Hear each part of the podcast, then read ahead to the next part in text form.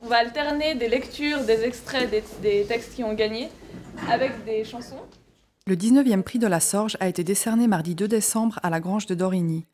Organisé par l'Auditoire et la revue Archipel, ce concours littéraire s'adresse aux étudiants de l'UNIL et de l'EPFL.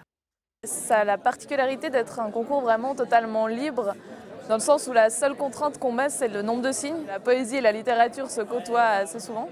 Enfin, la poésie et la, et la narration, en fait. Et puis là, c'est la première fois qu'on donne le premier prix à une poésie depuis en tout cas trois ans. Absents lors de la cérémonie, Sotiris Paris Kiritsis et Andrei Vanenkov remportent respectivement le premier et le deuxième prix. La troisième lauréate propose un texte presque schizophrène, un va-et-vient entre deux visages d'un même personnage qui tente d'écrire un livre.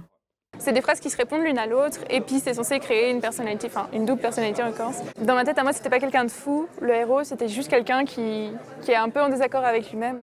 Il ne sera question dans ce texte ni de chatte, ni de côtelette, ceci à cause de la connotation fortement sexuelle du premier terme. C'est tout?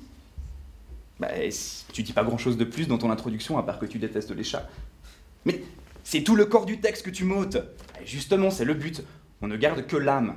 C'est plus joli. Un texte cocasse qui a fait l'unanimité auprès des cinq jurés, tous issus du monde académique ou culturel suisse roman. La première chose qui nous a vraiment séduit, c'est qu'il était drôle. Et, c'est vrai que le problème un peu souvent avec le prix de la Sorge, c'est qu'on a énormément de textes euh, très sombres, euh, voire carrément euh, déprimants. Et tout d'un coup, celui-là était pétillant. Les trois lauréats empochent la somme totale de 1500 francs. Les textes gagnants sont également publiés dans l'auditoire et dans la revue Archipel.